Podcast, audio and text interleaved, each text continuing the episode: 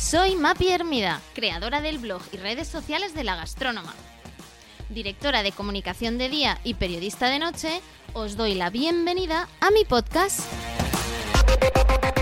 Un espacio donde periódicamente compartiré mesa para dos con personas que me inspiran y de las que aprendo cada día. ¡Comenzamos! Hola a todos y muchas gracias por conectaros a este podcast que llega hoy cargado de energía positiva. Tengo conmigo a María Fernández, coach personal, ejecutivo y de equipos por ICF y fundadora de Coaching and Media, firma especializada en coaching para personajes públicos, además de particulares. María es además autora de, un libro, del pequeño libro que hará grande tu vida, y está además ahora fraguando una nueva publicación de la cual hablaremos. Ella trabaja como motivadora de equipos y formadora en habilidades directivas y sociales y os confieso que yo llegué a María por casualidad. Eh, un día vi uno de sus directos durante los meses de confinamiento y su magia me atrapó. Se nota sin duda que María pone pasión en todo aquello que, que hace. Hola María y bienvenida a mi podcast. ¿Qué tal, Mapi? Encantada de estar contigo. Muchísimas gracias por esta presentación tan, tan bonita. Gracias. No, a ti. Y hablábamos de, tu pasión, de tu energía, y me encantaría entender de dónde viene, ¿no? Y que nos contases un poquito tu trayectoria. Mm. Bueno, eh, yo antes me dedicaba al sector del turismo, o sea que nada que ver, pero sí que es verdad que me gusta ir a mi infancia, a cómo era de pequeña. Creo que cuando nosotros rascamos en cómo éramos de pequeños, solemos rescatar también nuestros dones, nuestros talentos. Entonces yo de pequeña era una niña muy sensible, eh, muy eh, extrovertida, o sea, muy expansiva y muy soñadora. Y todo eso eh, me lo traje al mundo del desarrollo personal. Me dedicaba al sector del turismo, estaba bien, estuve seis años emitiendo la frase soy feliz, viajé mucho. Sin embargo, yo sentía que no estaba viviendo a la altura de mis capacidades. Entonces, ese fue el momento en el que dije, María, a ti lo que realmente te mueve es el desarrollo personal. En el fondo llevas casi toda una vida formándote, porque ya desde muy pequeña, adolescente, digamos que eh, la vida me empujó a vivir fuera del área de confort, así que las primeras herramientas de coaching ya las usaba yo conmigo misma y entonces fue como rescatar esos dones que a veces un poco le ponemos como tierra encima, no queremos ver, rescatar mi, mi vida ¿no? y esas experiencias que yo había acumulado, que al final nuestras experiencias al cabo del tiempo se transforman en sabiduría y eh, formarme como coach. Me encantan las personas y en el momento en el que MAPI dije, a partir de ahora yo decido, ¿vale? Porque hasta el principio es el trabajo con salidas, lo que te da de comer, lo que se supone que está bien, lo encajonado. En el momento en el que dije, ahora mando yo, ahora me voy a poner unas orejeras y, no escucho a nadie más que a mi voz interior, ahí recuerdo es que fue, eh, fue hace 10 años y fue un punto de no retorno. Empecé a acumular horas de vuelo, entre comillas, como coach, empecé a formarme con los mejores hasta llegar a donde estoy aquí. Eh, de hecho, hay un capítulo de tu libro, si no me equivoco, que me ha hecho muchísima gracia el título, El venir pana es tontería, que tiene mucho que ver con ese propósito en el que citas a Mark Twain, ese, entrecomillado tan bonito de los días más importantes de tu vida. Eh, son dos, aquel que naces y aquel en que descubres tu para qué. Eh, ¿Cómo descubres ese para qué? ¿no? porque parece como que fuese como un gusano, ¿no? De la crisálida que se convierte en mariposa, pero ¿cómo, cómo llegas a eso? Entiendo que no es algo eh, que surge de la nada, es algo que vas rumiando, ¿no? Y que, bueno, pues eh, entiendo que tampoco es cosa de un día, que es cosa de un momento, ¿no? Vital.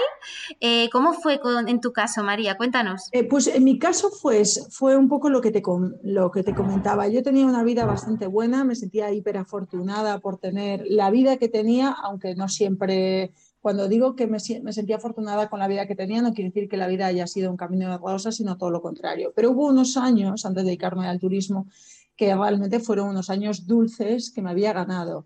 Pero cuando tú sientes, eh, te preguntas, ¿es esto? O sea, eh, creo que hay algo más, no puede ser que mi vida sea esto, ¿no? Estoy segura que la audiencia le ha pasado alguna vez. Tengo todo, soy feliz casi sin darme cuenta, ¿vale? Somos unos afortunados, dependiendo con, con qué países, incluso con qué personas nos comparemos, pero yo sentía que tenía una energía no canalizada, te diría casi en el estómago, es alucinante. Yo tenía una energía que decía, María, tienes un techo, hay algo más que tú puedes hacer, tú eh, estás hecha para algo más, ¿no? Eh, parece incluso soberbio, pero tengo que ser sincera y estoy segura de que hay mucha gente que, resuena con, esto y también le ha pasado, aunque luego le dé vergüenza decirlo en público, ¿no? Entonces, eso fueron muchos años de acumular, de, darte cuenta de que había algo vibrando dentro de ti que no dejaba salir, esa energía expansiva. Y, y, luego es eso, o sea, yo recuerdo el primer, la primera vez que leí un libro de desarrollo personal, era adolescente, no estaba pasando un buen momento, mis padres se habían separado, no, no te creas que fue un momento muy bueno de mi vida. Y yo recuerdo el primer libro que lo cogí en unas cajas de una herencia de mi abuelo, eh, que era Actitud Mental Positiva de Napoleon Hill, y recuerdo leerlo y decir, este señor me entiende, este señor piensa como yo, o sea, aquí respiro, este es mi terreno fértil, ¿no? Eh, fue como mi, primer cómplice. Entonces, eso unido a que yo nunca dejé de creer en mí misma, ¿vale?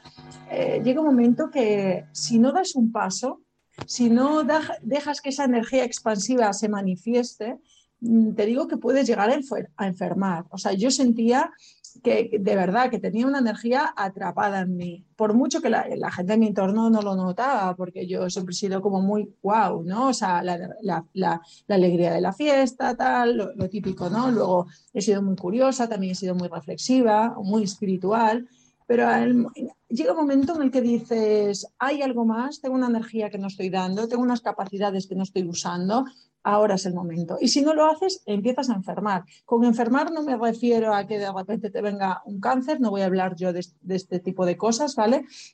No son ni siquiera mi competencia, pero con enfermar me refiero a una depresión, a ansiedad, a comer más de la cuenta, a beber más de la cuenta, a meterte, eh, a a comerte series de Netflix, eso es un tipo de enfermedad, ¿vale? Cuando huyes de tu vida porque tu vida no te gusta y porque no estás haciéndote cargo de tu poder, que es de lo que va el ah. segundo libro. Entonces, es lo que dices tú, ha sido un proceso, es como la crisálida, es un proceso que apenas te vas dando cuenta, pero llega un momento que dices hasta aquí. Yo recuerdo una época que me quería ir a Madagascar, no sabía en realidad qué quería hacer, simplemente era como quiero algo más y viajaba y creía que podía conquistar fuera cuando realmente, y es maravilloso y apasionante viajar, no ir de turista, sino viajar, pero en realidad la mayor conquista es hacia nosotros mismos. Y cuando tú te conquistas a ti y conoces todo el petróleo, todo el oro que llevas dentro, ostras, eso es increíble. ¿Sabes? Tú eres además una persona, en entrevistas que he leído, bueno, y en tu libro así lo evidencias, ¿no? Eh, que hablas mucho de la autorresponsabilidad de cada uno, ¿no? Que no te valen excusas.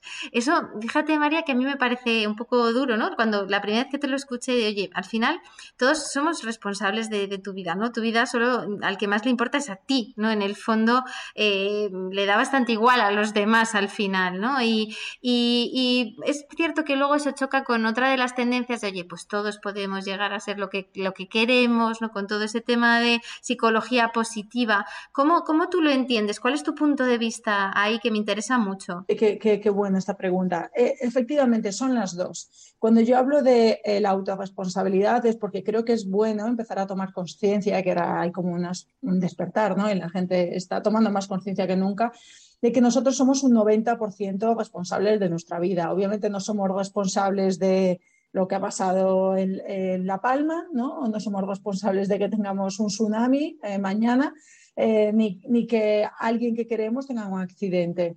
Eh, y tocamos madera, tocamos hierro o tocamos lo que sea, ¿vale? Pero, pero sí somos responsables del 90% de lo que nos sucede. Incluso ese porcentaje, ese 10% que no controlamos, también luego podemos controlar la actitud ¿no? con la que enfrentarnos.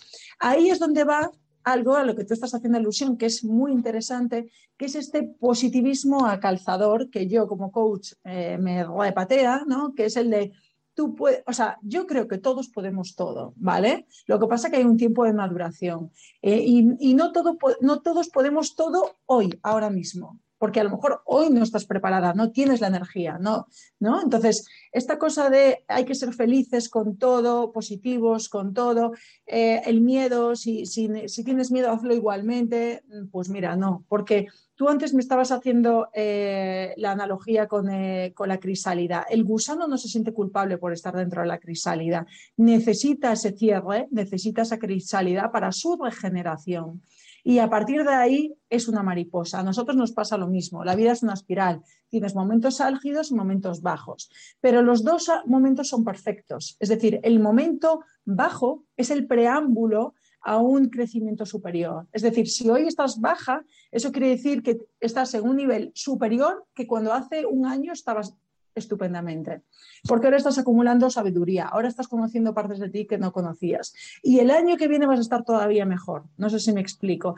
Entonces es aceptar cada eh, etapa de la vida como perfecta. Eh, esa es la, aceptación, la, gran lección de la naturaleza que, nos, la, muestra cada día. ¿vale?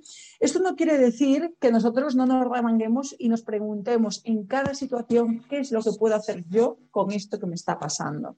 ¿De qué forma revierto incluso este trozo de mierda, perdona la expresión, en estiércol para mi crecimiento, en fertilizante? ¿vale? Sabemos que los grandes guerreros son los, que han atravesado el, desierto, ¿no? No hay buenos guerreros sin cicatrices de guerra. Entonces, por una parte, darnos cuenta de que somos un 90% responsables de nuestra vida y que hay muchísimo que depende de nosotros, aunque digamos que no. Y luego hay un 10% que no podemos controlar y ahí sí que podemos valorar la actitud, ¿vale? Y ahí, y ahí que hay cosas verdaderamente dramáticas en el mundo eh, es bueno darnos esos periodos de duelo, es bueno darnos esos eh, momentos de tristeza, de regeneración. Patalea, llora, eh, echa la culpa, entre comillas, o responsabiliza, aunque a mí no me gusta la palabra culpa, responsabiliza a quien quieras. Ya está, estate un mes en casa si quieres, ¿vale? Pero a partir de ahí, sale a la vida vuelve a la batalla. Tiene mucho que ver también eso que hablabas, ¿no? De culpa, responsabilidad en tu libro. Ahí también otro de los capítulos que me encantan de, ese manejo del lenguaje, ¿no? Y de esa voz interior que tenemos. Y, hablas precisamente, ¿no? Cómo eh, cambiando el tiempo de los verbos, como hablando de, pues no de problemas y de retos, ¿no? Eh, me encantaría que profundizásemos un poquito ahí y en cómo es esa voz interior y cómo manejar mejor el lenguaje. Sí, eh, bueno, vamos a empezar por el lenguaje. Yo esto, esto lo escribí porque no escribo nada con que, eh, que, no aplique en mi vida, ¿no? Entonces, eh, hay palabras que para mí son muy agresivas. La palabra culpa es súper agresiva tanto para el otro como para ti mismo. Yo soy culpable o tú tienes la culpa.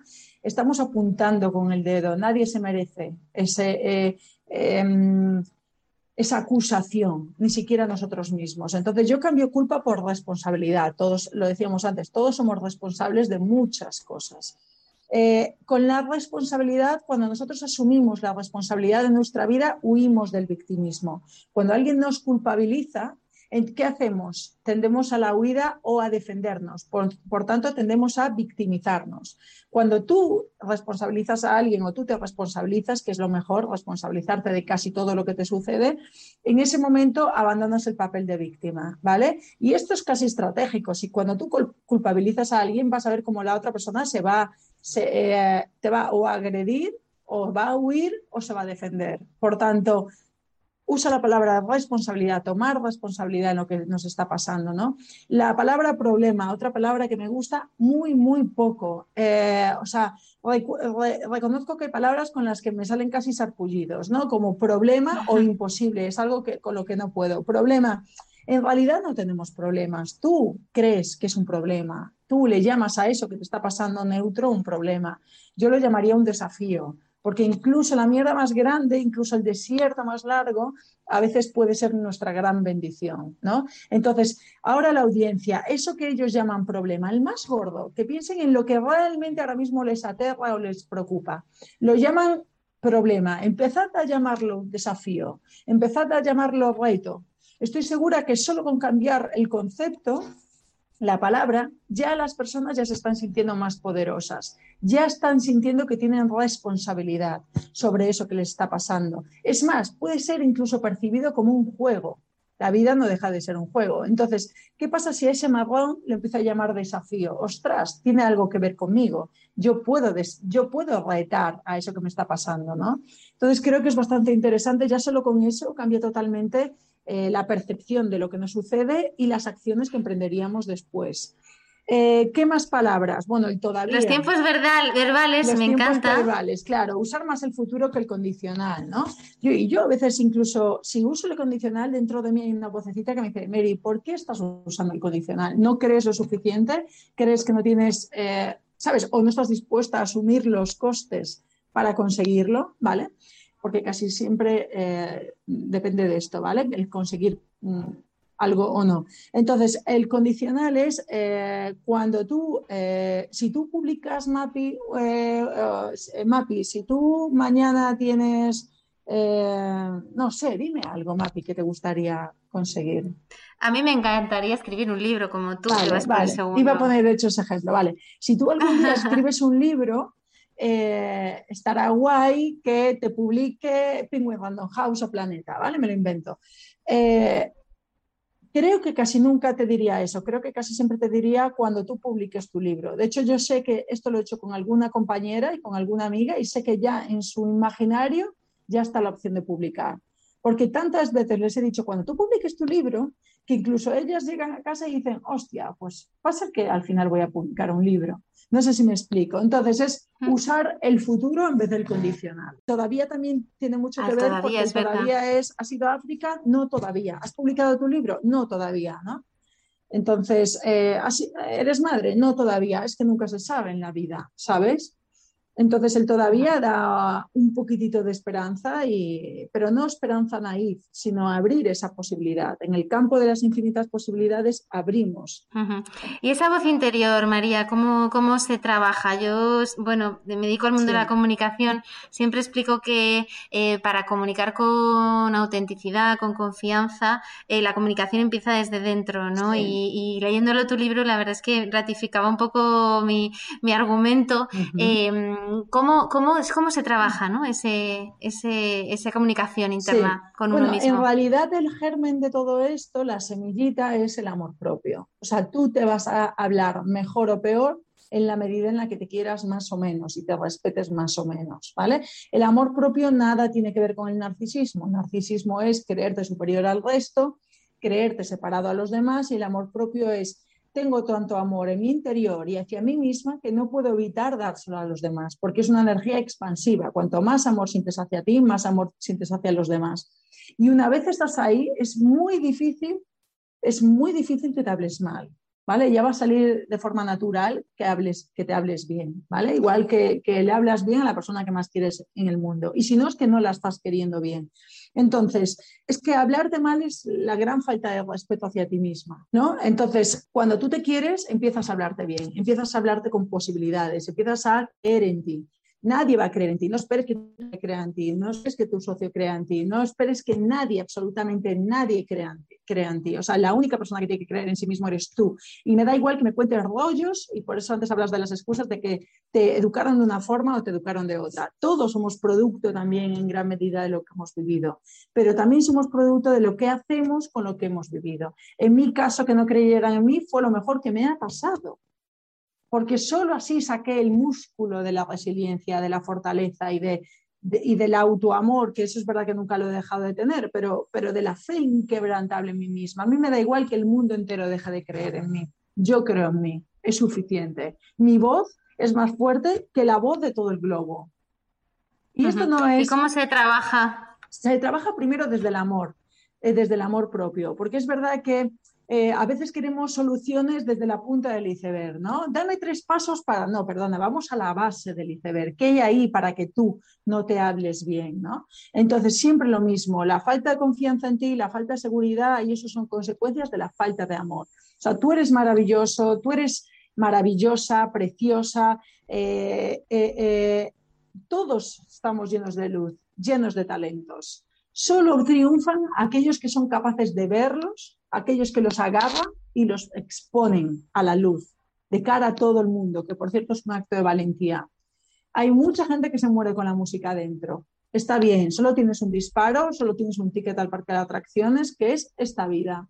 Si la quieres desperdiciar o la quieres vivir jugando a ser la persona más humilde del mundo, pero no exponiendo tus dones, oye, en la tumba va a aparecer fue la persona más humilde del mundo que se murió con la música dentro. No sé si me explico. Entonces, creo que es muy interesante eh, hacer las paces con nosotros mismos, mirarnos de frente, mirar lo que tenemos bueno y usarlo. Y no comprar rollos de los demás y creencias limitantes como clavo que sobresale, clavo que antes o después recibe un martillazo, eres un flipado o eres una flipada, o eres un creído, o olvídate, a quien le moleste mm, tu luz, yo esto lo pongo en el segundo libro, me hace cargo de tu poder, a quien le moleste tu luz, ponte gafas de sol. Lo que no puede ser es que tú renuncies a brillar por miedo a incomodar. Porque además a quién incomoda siempre a los que no han hecho eso con sus vidas, ¿vale? ¿Cuál es el que critica? ¿Cuál es el hater? ¿Cuál es la persona que está en zapatillas en su casa sin haber construido nada y criticando a los demás? Entre ganadores, entre dioses, nadie critica a nadie es tan egoico, ¿vale? Y es tan producto del ego, que tú estés pavoneándote como un pavo real, enseñando lo que eres, lo que tienes, y aquí estoy yo, eso tiene tanto ego como agacharte para no incomodar al resto. En el primer caso, lo que quieres es la admiración de los demás. En el segundo caso, lo que quieres es la aceptación. Eso, la misma raíz, es, la, la raíz es la misma y es el ego. Es querer ser valorado y aceptado por el exterior porque tú no lo haces antes. ¿Vale? Entonces, eh, no, no, hay nada de. Es que hay un poema de Mariam Williamson que habla de esto, que no hay nada de brillante por apocarte para molestar a los demás, ¿no? Precisamente te quería preguntar, ¿no? Por el viaje de tu primer libro, un libro más hacia adentro, el pequeño libro que hace, que hará grande tu vida, hacia eh, un título, ¿no? Como, como mucho más appealing, más directo, hazte cargo de tu poder, eh, directamente en imperativo, ¿no? Oye, eh, eres tú responsable. ¿Qué detrás de ese libro, María? ¿Cuáles son esos grandes aprendizajes que nos dejas y que estamos deseando leer? Bueno, eh, sí. Eh, el primero es muy tierra, si tú quieres alcanzar un objetivo, el pequeño libro Cara Grande en tu vida es fantástico. Además, son siempre los, es el pilar de la autenticidad, de vivir acorde con nuestros valores, con nuestro concepto, con nuestra concepción de la vida. Segundo, relaciones personales. Y tercero, consecución de objetivos. Hazte cargo de tu poder, va más allá. Eh, no sé incluso si es para todos los públicos, fíjate lo que te digo. Vamos a ver ahora cómo, cómo despega, ¿vale? Pero es un libro especial, es un libro que no pasa desapercibido y que te dice que tu mayor miedo nunca fue ese fracaso, entre comillas, otra palabra que no uso, eso es cometer errores. Tu mayor miedo fue mirar de frente a tu poder y hacerte cargo de él, porque si lo haces toda tu vida va a cambiar. Posiblemente no estés en el trabajo en el que estás ahora, a lo mejor tampoco tienes la pareja que tienes, eh, tu cuenta bancaria será distinta, tu cuerpo será distinto, todo cambiará. Y eso genera mucho vértigo. O sea, realmente en muchas ocasiones nos genera mucho más vértigo. La altura, ¿no? Eh, elevarnos e ir rápido que estar en el asfalto, porque en el asfalto ya no tienes donde caerte. O sea, ya estás abajo. No sé si me explico. Hmm. Entonces es bastante agotador este libro. Luego tiene un punto femenino porque sin querer y sin buscarlo, eh, pues ahora el 85% de mis seguidoras son mujeres, el 90% de mis clientes son mujeres, emprendedoras, que me llaman 45, 50 años, alguna más joven, pero más o menos es ese intervalo y es María, o sea, ahora me quiero hacer cargo de mi poder, ahora quiero emprender, Ahora, eh, eh, quiero ser yo la soberana de mi vida, ¿vale? Entonces va de todo esto. Y tiene un puntito espiritual porque es casi inevitable gozar eso, ¿no? ¿Qué pasaría si te dijera que toda la vida te han enseñado, esto es súper políticamente incorrecto, pero te han enseñado a buscar dioses fuera, ¿no? En todas las culturas, y en ningún momento te han dicho que a lo mejor, posiblemente, tú tengas esa chispa divina dentro. ¿Qué pasa si lo que estás buscando durante mucho tiempo resulta que estaba ya en tu interior? Y has hecho una vuelta súper larga y has renunciado a tu poder creador porque te dijeron que estaba fuera, pues de eso hablo. Si tú realmente entras ahí, en el poder de crear y de manifestar la vida que te dé la gana tener, ¿vale? Solo porque a ti te da la gana, punto, cambia todo.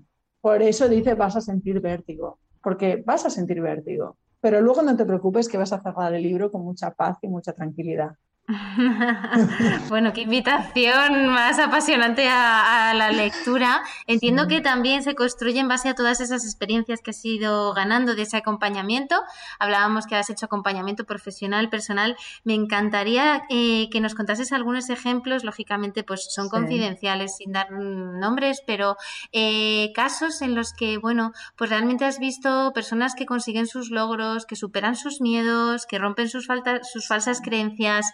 Eh, porque es que sin duda nos va a servir a todos los que estamos escuchándote. Sí, em, a ver, en realidad, eh, en, todos los procesos de coaching, yo ya, en mi cabeza no está el que la persona entre y salga de la misma forma. ¿Vale?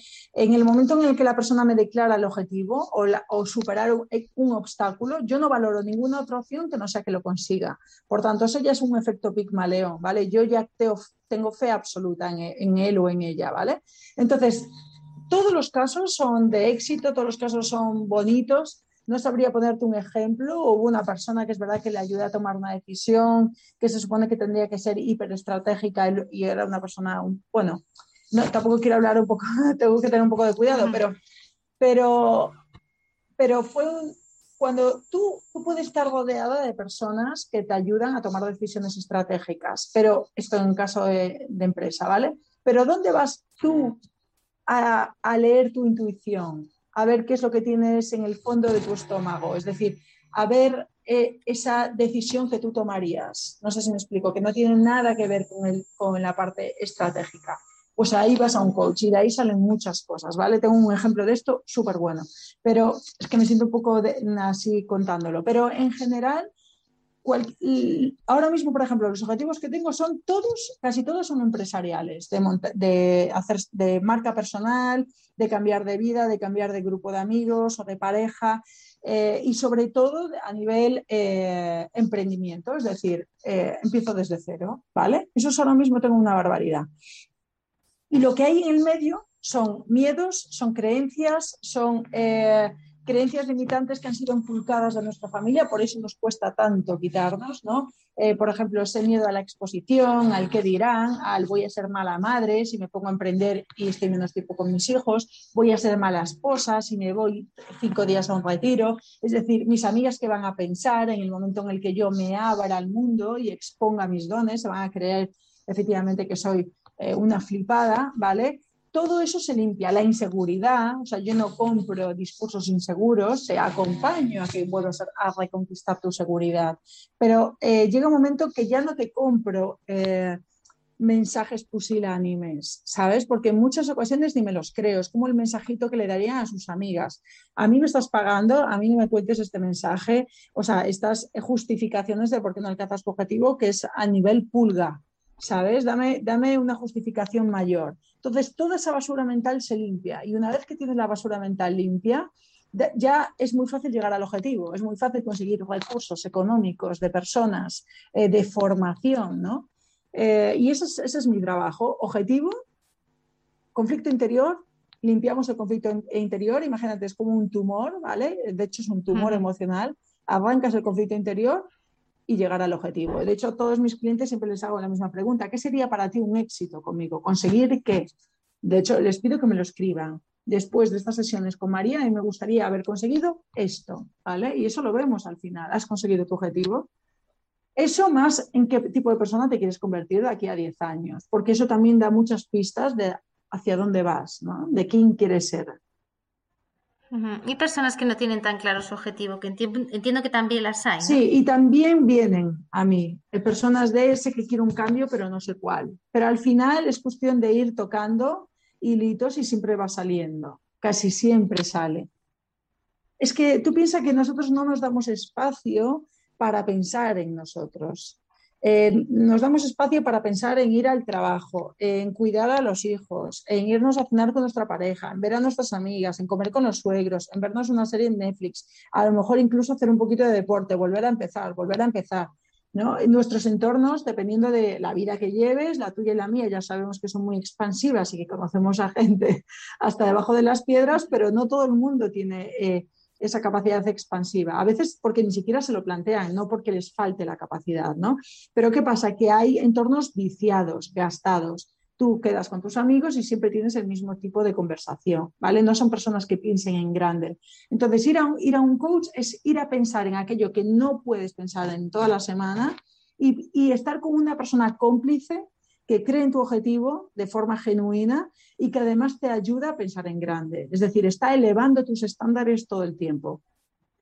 No sé si me explico. Mientras tú le dices a tu amiguita lo que quieres conseguir y que quieres emprender y que quieres hacer una línea de moda y que dicen que a dónde vas con los años que tienes, tienes una coach que te está diciendo cuánto vas a facturar, en qué momento vas a hacerte tu perfil de Instagram, vas a cogerte socios o no, vas a buscar financiación, ¿no? Pues esa cómplice que te da la mano y que cree en ti, además que cree en ti con fe ciega, que yo no trabajo con nadie eh, con quien no crea, en quien no crea. ¿Y cómo combates, hablabas de ese tumor, ¿no? Quitar el tumor, ¿cómo combates ese tumor que entiendo que eh, se compone de falsas creencias, de mm. miedos? ¿Eso cómo, lo trabajas, María? Mira, todo lo sostenemos porque, no, no, te digo porque nos gusta, sino porque nos protege, ¿no? Tú mantienes un miedo porque te protege. Eh, mantienes una creencia porque te protege, porque tu mamá, porque tu papá, porque tu profesora, porque tú auto, eh, generaste esa creencia. Por ejemplo, las más típicas, el dinero, eh, el dinero corrompe a las personas, te protegió, te hizo que fueras una persona em, que no vinculaba su felicidad y su bienestar emocional a un aspecto económico. estuvo bien durante un tiempo, ahora vamos a ver cómo nos limita. O los sueños no pagan las facturas. Bueno, te protegió porque al final te sacaste unas oposiciones o estuviste acumulando horas en una empresa que no te gusta nada, ¿vale? O la gente es egoísta por naturaleza, también te sirvió porque te protegió de que te hicieran daño. O sea, al final, en todas esas creencias y en todos eh, esos, esos, miedos, miedo al, éxito, miedo al error o al fracaso, miedo, miedo a la pérdida de poder, ¿vale? Eh, miedo al rechazo, todos esos miedos están protegidos para tener tu espacio en el decorado, para ser aceptado por los demás, para tener como tu trocito en el Matrix, ¿vale? Tu parcelita en la colmena. Vale, está estupendo, te lo compro. Pero de repente tienes 40 años y dices, ya no me sirve. ¿Vale? Ahora quiero esto, ¿vale? Pues para ir ahí, para emprender, para tener amigos nuevos, los ejemplos que te ponía antes, para lo que tú quieras necesitas romper todos esos miedos. Es decir, decirle que no al miedo al éxito. ¿Por qué? Porque si vives con miedo al éxito vas a vivir en la sombra, ¿vale? No vas a dar esa expansión de luz y eso es lo más triste del mundo. Eh, y, te vas a quedar como una uva pasa porque lo que hace el miedo es que es como si fuera un, un herpes, ¿no? O sea, va absorbiéndote y nunca se va. Aparece, viene, se va, pero nunca se va. O sea, va y viene, pero nunca se va del todo. El miedo aparece cada X tiempo, ¿vale? Esto podríamos hablar largo y tendido. Entonces, fracaso exactamente igual, ¿no? O, al error. No vaya a ser, yo que soy tan perfectita, que cometa un error, ¿no? Como si a la gente le importara tanto tu error o como si el globo dejara de girar por tu error, que la gente sigue saliendo a la, a la calle y no eres tan importante para que ese fracaso, entre comillas, vaya a ser tan relevante ¿no? en el mundo, eh, incluso si lo fuera. Entonces, eh, luego, ¿qué más? Las creencias, exactamente igual. ¿Quién te dijo eso? ¿De qué forma lo limpiamos? Yo, tengo una herramienta que puedo compartir aquí. Imagínate que fue tu madre la que te dijo eh, que si llamabas mucho la atención te podían tener manía, ¿no? Esto, esto a mí me ha pasado, ¿vale? O sea, a mis clientes me lo han contado, ¿no?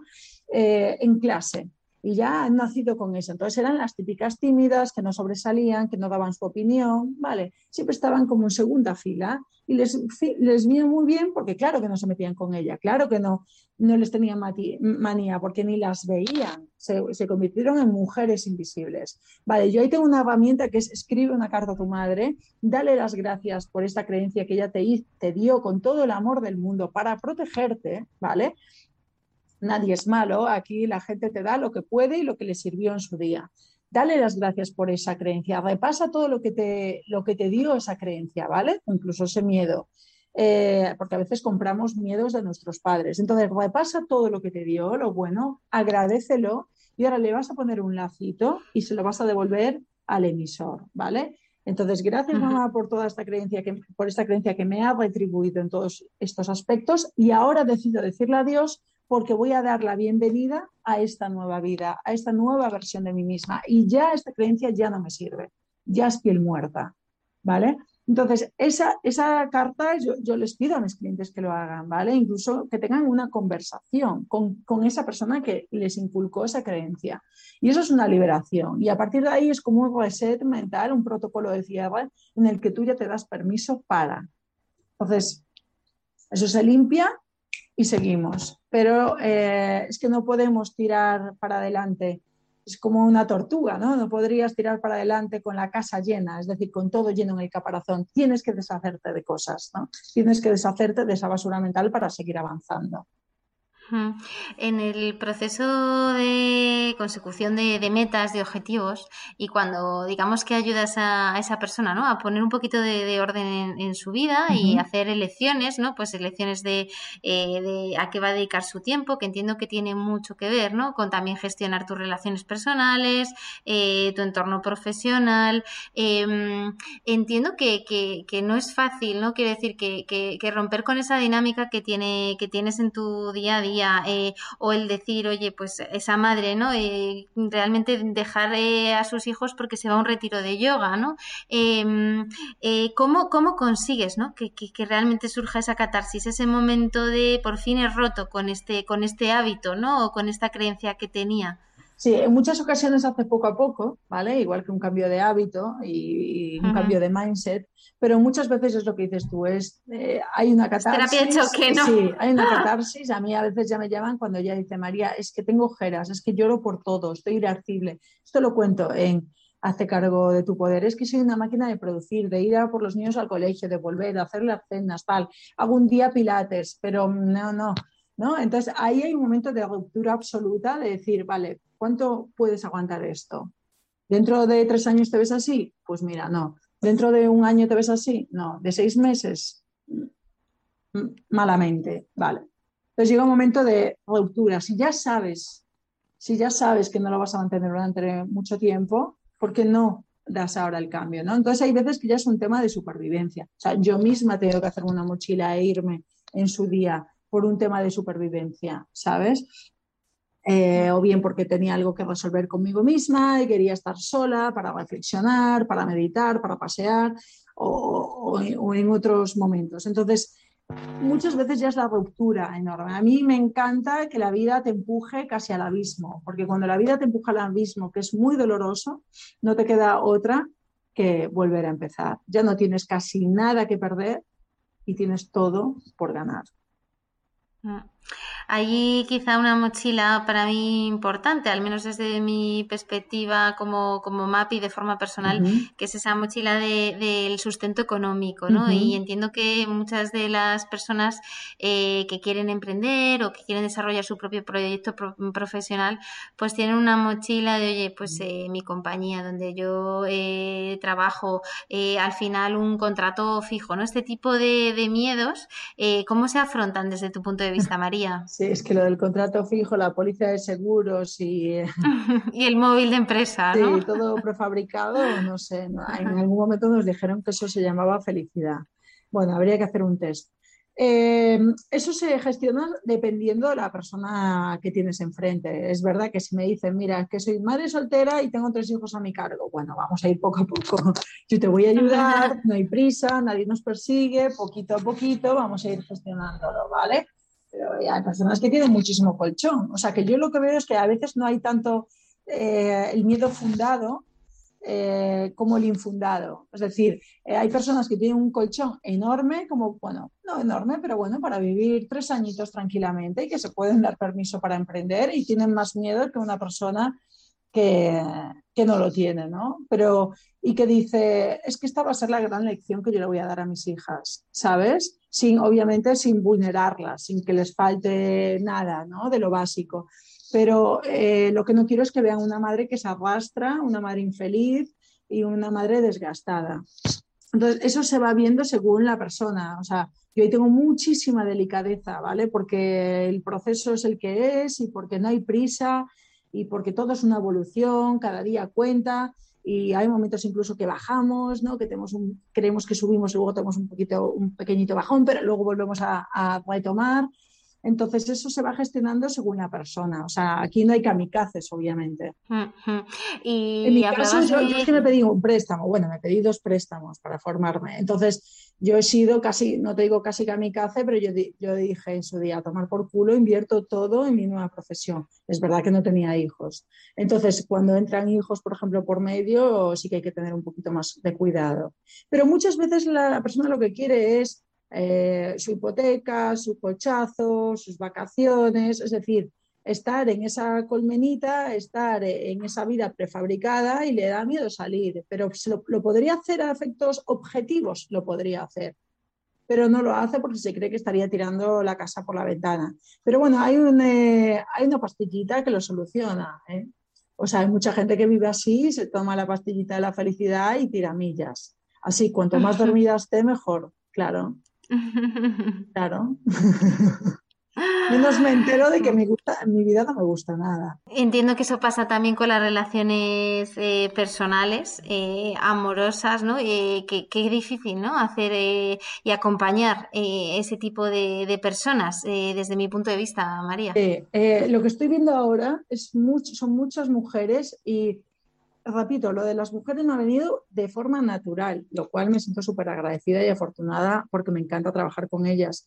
Pero, em, pero lo que veo son muchas mujeres que están evolucionando a, pasos agigantados, que se están haciendo cargo de su poder, que tienen ganas de comerse el mundo. Ha habido como una explosión después de la pandemia eh, y sus parejas se le quedan cortas. Eh, porque eh, los temas de conversación son un poquito más mediocres, un poquito más pusilánimes, de eso es muy difícil, de tal, de la factura de la luz, de lo que pasa en el mundo, que bueno, está bien saberlo, pero no remover la mierda con un palito todo el tiempo, ¿no? Entonces, eh, lo que estoy viendo es que son, hay muchas mujeres que es que ya no les está pareciendo estimulante estar al lado de sus parejas. Y con eso hay que hacerlo muy despacito y yo ahí no meto, no, no, no intervengo mucho, pero, pero ellas mismas se, dan cuenta. Eh, aquí hay, eh, en el Hace cargo de tu poder, hay un capítulo que escribí que realmente es lo que pienso y pensé que lo iba a quitar y al final lo dejé. Creo que es bastante valiente haber escrito eso y hablo de la función utilitarista de las relaciones. Eh, esto es algo que te contaría a ti tomándome una cerveza contigo, no que lo publicaría para que se quede el resto de mi vida sobre papel, pero ahí va y realmente pienso, lo pienso así. Y es que detrás de cada relación hay un vínculo de necesidad, ¿no? Si tú lo piensas, eh, no, todos, ¿vale? Eh, ni, y, a veces no siempre hemos tenido ese tipo de relaciones, pero eh, puede haber un vínculo de necesidad de aprobación, de sentirte sexy eh, mirándote en el espejo de los ojos de la otra persona eh, y atractiva, de sentirte que tienes una, un tipo de protección, ¿vale? Física, de que tienes un tipo de, hablo de cualquier tipo de relación, heterosexual, homosexual, lo que sea, ¿vale? De sentir que tienes un tipo de estabilidad social o, o, económica, ¿vale? cuando o un cómplice o una cómplice de vida, de aventuras, con quien viajar. Si tú dejaras de tener esa necesidad, en muchas ocasiones desaparecería el amor. desaparece la necesidad y desaparece el amor. Entonces es interesante. Tú antes me preguntabas el para qué. Es desgarrador hacerte la pregunta de para qué estoy con esta persona. Ya la pregunta es bastante heavy, ¿vale? ¿Qué me da esta persona? ¿Es porque solo me siento sexy cuando él o ella me mira? ¿Sabes? Eh, ¿Es porque me hace esta persona me hace sentir, ser mejor persona? Yo no podría ser mejor persona sin él o ella. ¿Es porque tengo un tipo de tranquilidad y confort y me gusta tenerla aunque a veces me saque de quicio? ¿Es porque es la apertura a la maternidad o a la paternidad? es porque es el pegamento de una unidad familiar, pero en realidad no nos queremos y creemos que los hijos sufrirían más con nuestro, eh, con nuestro divorcio en vez de escuchar gritos todo el día. Yo sé que es un poquito heavy esto, ¿vale? Pero, pero es bueno planteárselo. Claro, entonces por eso, cuando tú realmente te haces cargo de tu poder, cuando tú realmente eres tu propia abastecedora de tus necesidades, eres tu propia salvadora, ¿vale? un capítulo que es Yo soy mi propia salvadora. En el momento en el que eres tu propia salvadora, ostras, ya no hay muchos príncipes que te sirvan, ni muchas princesas, ¿sabes? Ahora vi a ver quién va. Ya, ya no hay nadie que tenga que subir al castillo, al castillo a salvarte, porque tú ya te has salvado. La heroína está dentro del castillo. Entonces, eh, bueno, es interesante darle una vuelta. No, sí, sin, duda, ¿no? El tema, el tema amoroso es, es, es delicado para mí, de los más, eh, de hecho, delicados a la hora de acompañar. Em, tú eres María Fernández Coach, al menos así, así, así te conocí, eh, eh, con el coach de apellido, de segundo apellido. lo lo dejé ahí, pero yo no lo hubiera puesto, pero ahí se quedó y... Entonces, bueno, es curioso, María, porque no eres coach, en realidad, o sí, eres, además de coach, otras muchas cosas, ¿no? Más bien. Em, dicen que además los coaches, bueno, pues utilizan las preguntas, eh, al final eh, no dan recomendaciones, ¿no? Eh, sino que más, bueno, pues te hacen a ti, ¿no? El, buscar esa propia respuesta interior, em, pero un poco por la conversación y por lo que he leído de ti, tu, trabajo es otro. No, yo soy coach y cuando hago una sesión de coaching hago preguntas. hago, preguntas, no, no dirijo ni nada, ¿vale?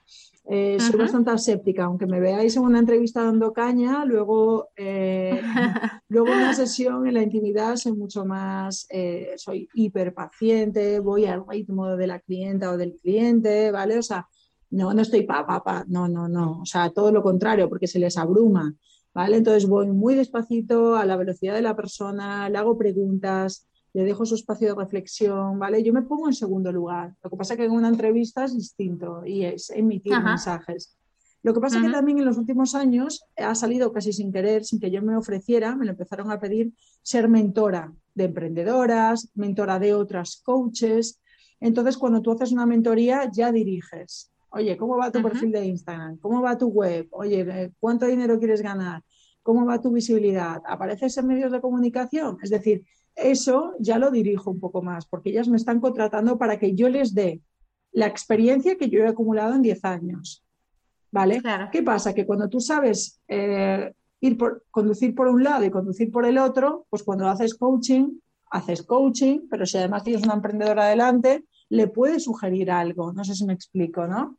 Claro. Entonces al final dejas de ser tan purista, eh, pero, pero eso no quiere decir o sea, en realidad es casi eh, más efectivo. Es como, cuando tú aprendiste a conducir. Cuando tú aprendes a conducir, tienes al examinador al lado, no te deja poner el codo en la ventanilla, no puedes abrir una lata de Coca-Cola, no puedes sintonizar la radio, tienes que estar pegada al cristal, ¿no? Y haciéndolo todo perfecto, como con todas las normas, ¿vale? Sin embargo, después de 15 años conduciendo, bueno, pues ya sí que te pones el brazo en la ventanilla, ya sí que puedes sintonizar la radio con mucho cuidado, pero ya tienes más maestría, ¿no? Pues esto es exactamente igual. En el segundo caso, ¿tendrías más accidentes que en el primero? Bueno, no, si eres una persona responsable y vas atenta, no. Pero sí que es verdad que ya tienes más manejo del coche. No sé si me explico. No sientes que el coche te maneja a ti como cuando empiezas a conducir. Pues esto es exactamente igual. Cuando tú ya tienes muchos eh, años eh, de experiencia, pues al final eh, sigues teniendo esos ojos inocentes, pero sí que tienes los bolsillos llenos de herramientas, ¿sabes? Y María, ¿qué, qué, de qué casos te sientes más orgullosa? Lo dicho, sin, sin dar nombres, ¿no? Pero seguro que tienes eh, el típico ejemplo, ¿no? De, esa persona que llega con un... Ya, tú sabes que yo no los categorizo. Tengo uno que es el que te hablaba antes, que, que, bueno, que era una persona que me llamó mucho la atención que me, que me escribiera. Al, al principio incluso pensé que podría ser una broma creía que alguien me estaba tomando el pelo y resulta que no, que esa persona se había leído el libro y quería que le hiciera coaching.